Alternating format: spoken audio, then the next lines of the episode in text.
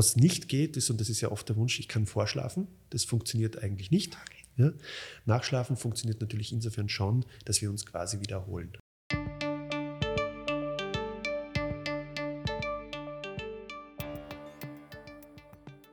Herzlich willkommen zur Sprechstunde am Uniklinikum. Mein Name ist Simone Pfanni-Bichler, ich bin die Pressesprecherin des Hauses und darf Sie zu einer weiteren Folge unseres Podcasts begrüßen. Weltweit soll jeder vierte Mensch an Schlafproblemen leiden. Etwa 8% aller Österreicher tun das laut einer Studie der Med-Uni Wien auch. Eine fatale Situation, denn Schlaflosigkeit mindert nicht nur massiv die Lebensqualität, sondern macht im schlimmsten Falle auch krank. Warum das so ist, wie viel Schlaf wir wirklich benötigen, ob tatsächlich jedes Kind schlafen lernen kann und ob Teenager irgendwann wirklich ausgeschlafen sind, weiß niemand besser als mein heutiger Gast, Universitätsassistent Dr. Christian Weider von der Klinischen Abteilung für medizinische Psychologie, Psychosomatik und Psychotherapie. Lieber Herr Dr. Weider, herzlichen Dank fürs Kommen. Vielen Dank für die Einladung. Herr Dr. Weider, wann hat man per wissenschaftlicher Definition wirklich gut geschlafen? Also von gutem Schlaf würden wir reden, wenn der Schlaf leicht gelingt, also das Einschlafen leicht gelingt, wenn wir gut durchschlafen, wenn wir nicht frühzeitig erwachen und wenn wir uns erholt fühlen, wenn wir aufwachen. Warum ist guter Schlaf so wichtig? Guter Schlaf ist prinzipiell einfach wichtig. Es gehört zu unserem, wenn man so möchte, biologisch-genetischen Grundkonzept dazu, dass wir uns einfach in der Schlafphase erholen, zur Energie wiederkommen, uns regenerieren und auch auf ganz feiner Ebene im Körper ganz viele Verbesserungen, Regenerationen, Erholungen stattfinden. Also sprich Stoffwechselprodukte gut abtransportiert werden, das Immunsystem sich erholen kann, die DNA repariert werden kann und damit quasi wir wieder fit für den nächsten Tag werden. Was passiert, wenn ich zu wenig Schlaf bekomme oder überhaupt unter chronischer Schlaflosigkeit leide? Einerseits so die offensichtlichen Dinge, die wir kennen, dass wir einfach müde sind, dass wir nicht so leistungsfähig, leistungsfähig sind, dass wir Konzentrationsschwierigkeiten haben, dass wir Gedächtnisprobleme vielleicht bekommen und auf der anderen Seite, dass wir unsere Anforderungen des Tages auch in körperlicher Hinsicht, heißt Kraft, Energie, nicht so gut über die Bühne bringen können. Äh, ist jeder Schlaf gleich gut? Das heißt, ist der Schlaf vor Mitternacht gleich gut wie der nach Mitternacht? Ist es völlig wurscht, wenn ich schlafen gehe? Also prinzipiell muss man sagen, wir sind eine tagaktive Spezies, wenn man so möchte. Ja? Also wir sind während des Tages wach, aktiv und sollten eigentlich in der Nacht schlafen. Also unser ganzes Körpersystem ist ganz fein danach adjustiert, dass die richtigen Hormone ausgeschüttet, ausgesendet werden, wenn es dunkler wird am Tag, damit beispielsweise das Melatonin ansteigt und uns in einen Schlaf gut hinüberbringt. Wenn wir das nicht tun, wird, werden alle diese Prozesse und auch sehr empfindlichen Prozesse des Körpers natürlich zusehends gestört. Also ganz plakatives Beispiel, Koalabären äh, schlafen am Tag bis zu 21 Stunden.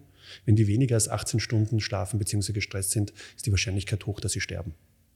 Giraffen auf der anderen Seite schlafen am Tag verteilt maximal zwei Stunden und meistens nur so in Blöcken von sieben Minuten. Und wir haben uns da irgendwo zwischendrin angesiedelt.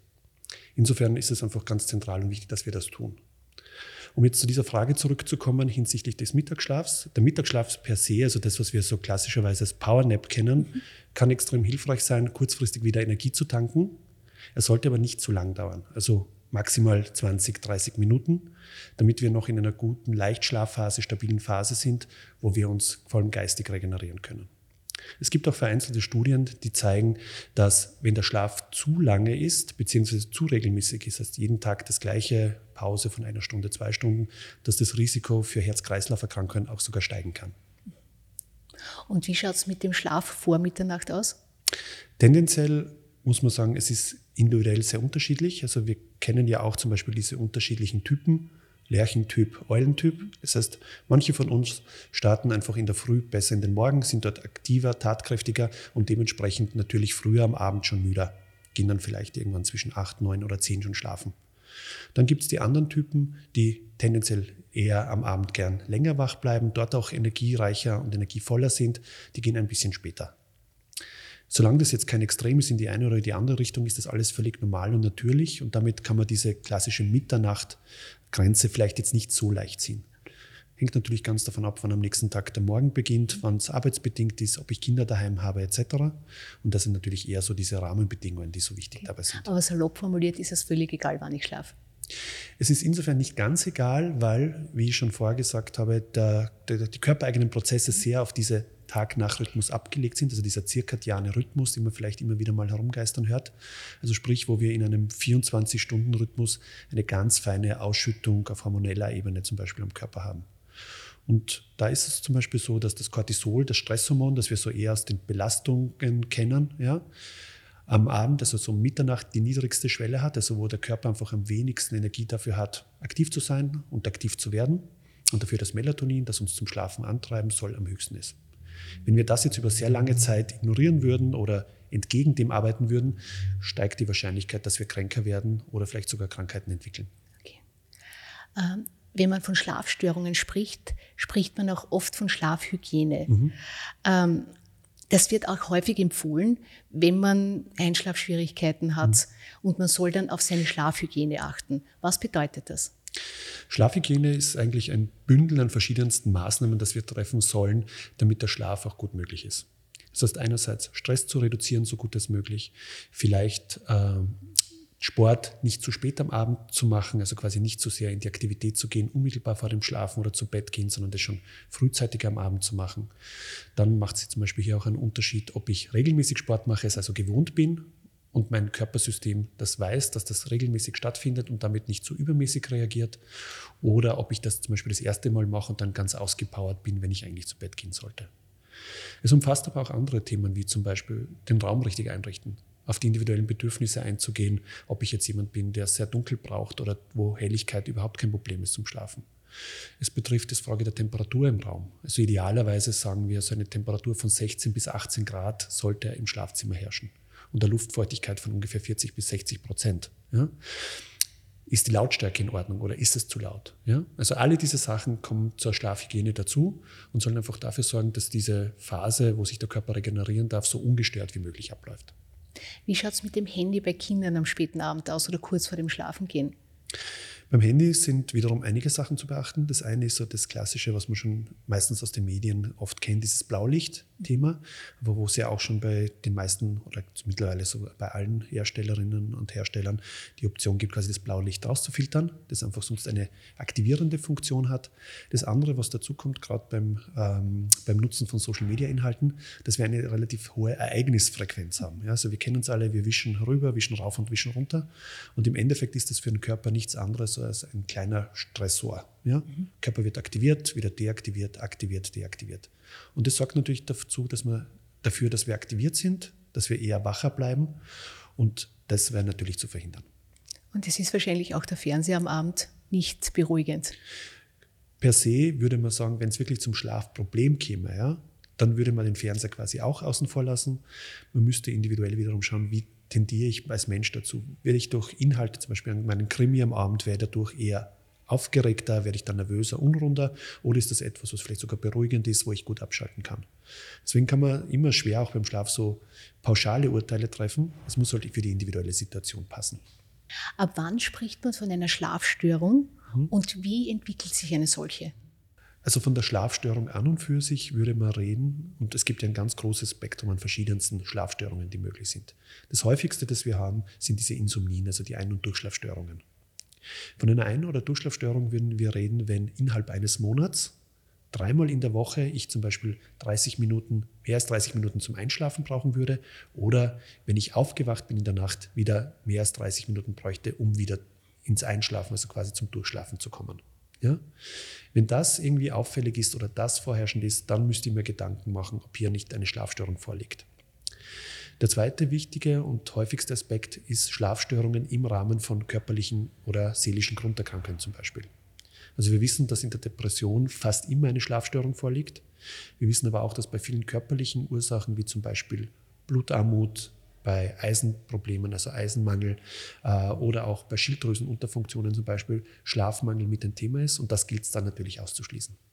Was kann ich bei solchen Schlafstörungen, Einschlafstörungen oder Durchschlafproblemen tun? Tendenziell, und das ist vermutlich die gute Nachricht, dass bei den meisten Schlafstörungen oder beim überwiegenden Teil diese Maßnahmen der Schlafhygiene sehr ausreichend hilfreich sein können. Also wirklich noch einmal einen guten Blick darauf zu haben, wie schlafe ich eigentlich, wie ist mein Ritual, habe ich ein Ritual am Bett, gönne ich mir genug Zeit nach einem anstrengenden Tag auch wirklich in die Ruhe zu kommen und in Schlafen zu gehen. Ja?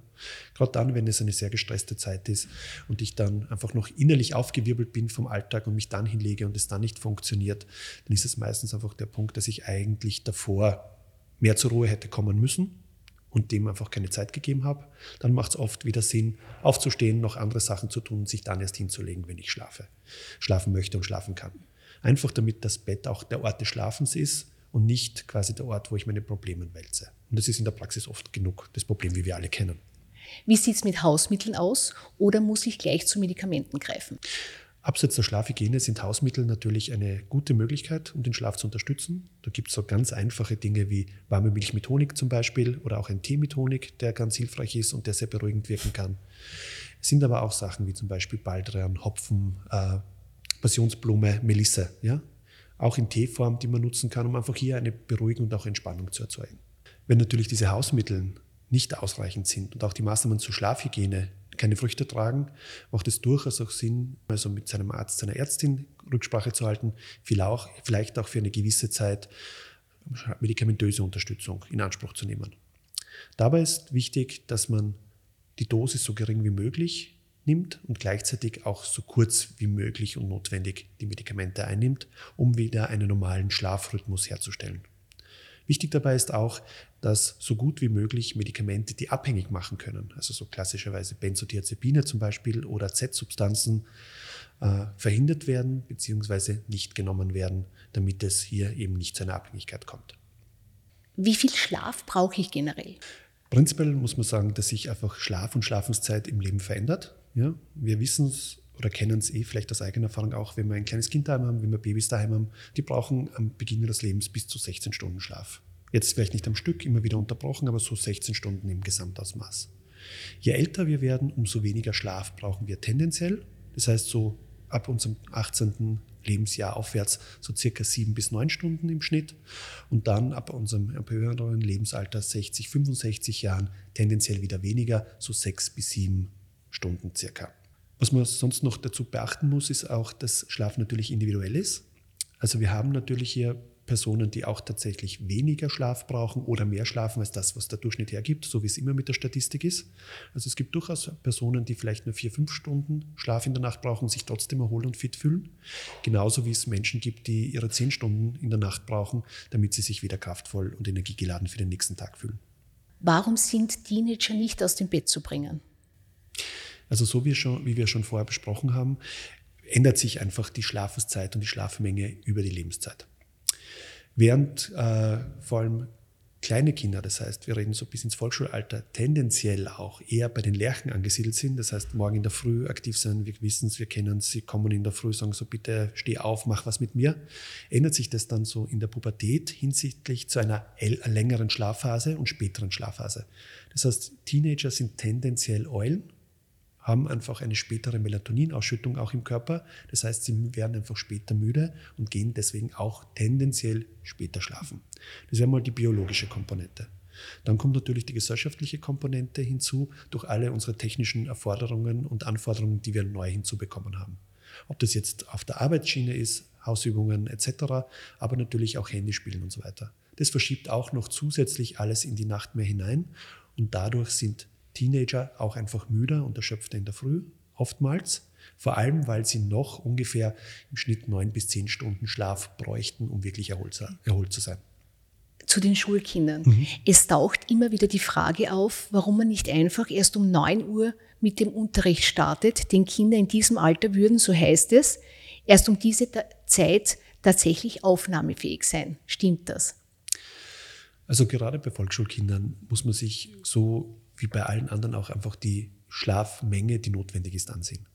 Und Volksschulkinder, also Kinder meistens von sechs bis schlussendlich zwölf, im zwölften Lebensjahr, brauchen so im Schnitt eine Schlafdauer von zehn bis zwölf Stunden. Damit kann man sich schon überlegen, dass rein rechnerisch, wenn, ich, wenn die Kinder bei einem gewissen Zeitpunkt erst ins Bett gehen, zumindest von der biologischen Seite her, erst zu einem gewissen Zeitpunkt, und das wäre dann meistens so gegen neun, die physiologische Ausgeschlafenheit an den Tag haben, an den Tag legen können, um dann auch wirklich fit in den Tag starten zu können. Was auf der anderen Seite aber nicht bedeutet, dass wir jetzt die Kinder irgendwie nur sehr viel früher ins Bett schicken müssen, damit sie quasi genug Schlaf bekommen, sondern weil Schlaf wie alles im Leben auch individuell ist und bedürfnisorientiert sein muss, damit er auch wirklich gut funktionieren kann. Also so wie jeder Erwachsene oder jede Erwachsene einfach auch nicht fit und nicht glücklich sein wird, wenn sie zu einem Zeitpunkt ins Bett geht, wo halt noch keine Müdigkeit vorherrscht, also wo der Schlafdruck noch nicht hoch ist und dann eher sich im Bett wälzt und dann quasi kämpfen muss, äh, müde zu werden, ist es bei Kindern nichts anderes. Muss oder kann man als Mensch schlafen lernen? Also prinzipiell lernen wir alle schlafen. Also wie gesagt, als gerade das Baby beginnt man ja ganz frisch noch auf der Welt, äh, hat sehr unregelmäßigen Schlaf im Sinne von zwar eine sehr lange Schlafdauer, aber immer wieder unterbrochen. Und erst meistens ab dem dritten Monat, quasi unserem dritten Lebensmonat, entwickelt sich langsam ein Schlafrhythmus, der auf etwas hindeuten kann. Ja? Tendenziell sagen wir, dass Kinder wirklich in der Nacht durchschlafen, meistens so ab dem vierten bis sechsten Lebensjahr. Erst dann haben wir so klassischerweise das, was wir so als normalen Schlaf aus Erwachsenenperspektive sehen würden. Gerade im Kindesalter kann hier ganz wenig über Zwang funktionieren, sondern hier müssen wir ganz oft auch immer auf die individuellen Bedürfnisse schauen, einfach weil der Schlaf so individuell wie bei allen von uns ist. Denken wir an diese Lerchentypen, an diese Eulentypen und so weiter. Aber natürlich, was wir gerade im Erwachsenenalter und auch im jugendlichen Alter wieder vielleicht eher lernen müssen, ist, wie würden wir denn eigentlich schlafen, wenn die normale Welt um uns nicht so wäre, wie sie wäre.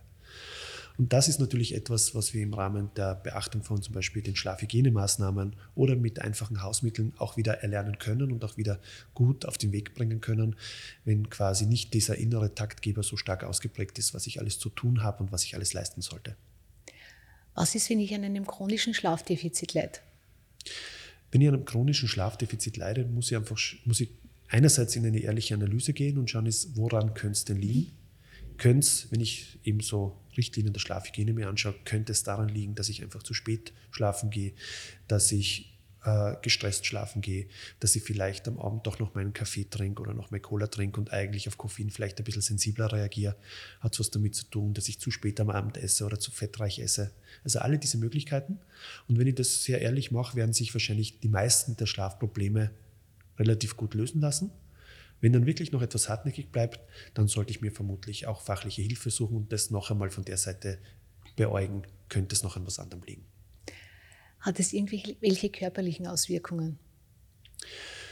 Körperliche Auswirkungen von chronischem Schlafmangel sind einerseits dieses Thema, dass wir einfach erschöpfter müde sind, dass wir unsere Leistungsfähigkeit gerade auf konzentrativer Ebene, auf Aufmerksamkeitsebene, auf Gedächtnisebene nicht mehr gut hinbekommen.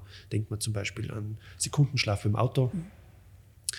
Und auf der anderen Seite natürlich kann es schon auch mittelfristig, langfristig dazu führen, dass Körpererholungsprozesse, Regenerationsprozesse nicht so gut funktionieren und dann auch äh, Erkrankungen entstehen, die vielleicht sonst nicht eingetreten wären. Also denken wir zum Beispiel an viele chronische Erkrankungen, die auch insbesondere entstehen, wenn man sehr lange Schichtarbeit zum Beispiel hat. Mhm. mhm. Was ist, wenn ich immer mit Licht schlafe?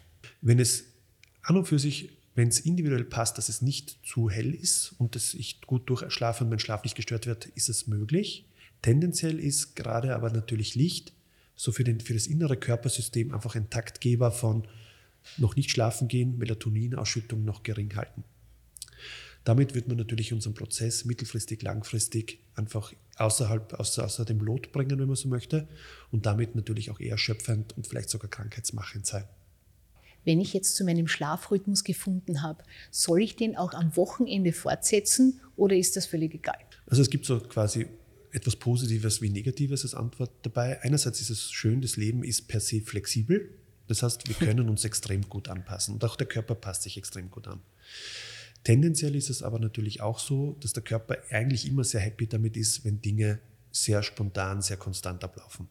Also meistens kennen wir es ja vielleicht eher eben von Teenagern, dass wir sagen, unter der Woche wird sich direkt gehalten an einen guten Schlafrhythmus und dann am Wochenende ist plötzlich ganz viel Energie und ganz viel Zeit und dann haut es uns natürlich die nächste Woche zusammen. Ja?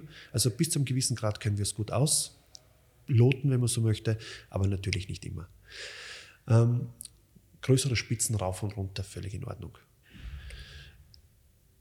Wenn quasi Erschöpfung da ist, braucht der Körper gewisse Zeit, sich wieder zu erholen. Und das haut uns natürlich auch wieder den Schlafrhythmus zusammen. Kann ich nachschlafen nach einer stressigen Arbeitswoche nach viel Fortgehen? Ist ein Nachschlafen möglich?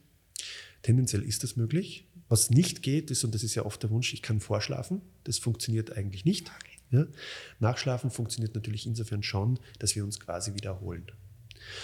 Äh, und dass wir wieder die Kapazitäten und die Ressourcen aufbauen, die wir quasi in dieser Phase, wo wir nicht so viel schlafen konnten, äh, wieder, wieder uns zurückholen für die, für die tägliche Energie.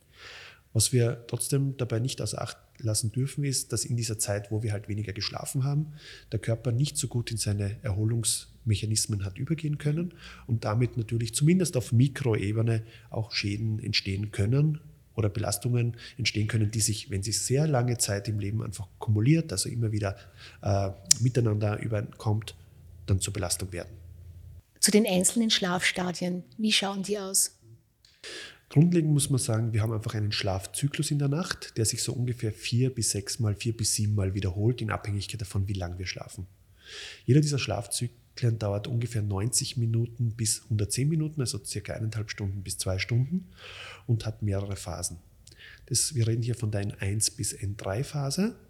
N ist quasi steht für Non-REM-Phase und dann der REM-Phase, die klassischerweise die Phase ist, wo wir einfach sehr intensiv träumen. Die N1-Phase wäre diese erste Phase, wo wir vom Wachzustand in den Schlafzustand übergehen, also noch sehr leicht schlafen. Dann gibt es die N2, das ist die sehr leichte, stabile Schlafphase, wo ganz viel Erholung passiert, ganz viel Regeneration, vor allem gedanklicherseits passiert. Das ist das, was wir meistens nutzen, wenn wir einen Powernap machen. Dann kommt die N3-Phase, das ist die Tiefschlafphase. Und die Tiefschlafphase ist so essentiell wichtig für alle diese Regenerationsprozesse im Körper. Also wo der Blutdruck, die Herzfrequenz ganz niedrig ist, wo die Muskulatur ganz entspannt ist, wo, ähm, wo die DNA repariert werden kann. Also wo wir wirklich in einer guten Erholungsphase sind. Und das ist meistens die Phase, wenn wir aus der aufwachen, wo wir dann super müde, super erschöpft und super geredet fühlen. Und dann eben diese vierte Phase, diese REM-Phase. Diese Phasen wechseln sich quasi innerhalb eines Zyklus ab. Und tendenziell ist es so, dass in der ersten Schlafhälfte diese Tiefschlafphasen mehr im Vordergrund stehen, also einfach prozentuell stärker vorhanden sind und dann in dieser zweiten Schlafphase die REM-Phase stärker ausgeprägt ist.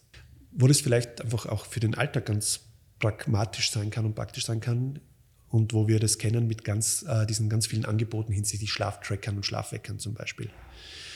Wenn ich jetzt klassischerweise in einer Tiefschlafphase aufgeweckt werde, also in dieser N3-Phase, die wir schon besprochen haben, dann würde ich mich halt gerädert, müde, erschöpft fühlen.